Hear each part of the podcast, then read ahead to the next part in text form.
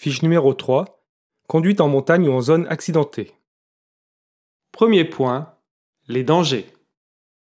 Dans les descentes, il y a des risques liés à la vitesse et à l'échauffement des freins si mauvaise utilisation du ralentisseur. Danger dans les croisements, lors des trajectoires en virage, lors des montées avec des surchauffes moteurs, des risques liés aux autres usagers et des risques liés à la météo, neige, brouillard, verglas. Deuxième point, précaution. Il faut adapter sa vitesse et les rapports de boîte. Il faut utiliser correctement frein moteur, frein et ralentisseur. On prévoit les chaînes ou pneus à crampons au besoin.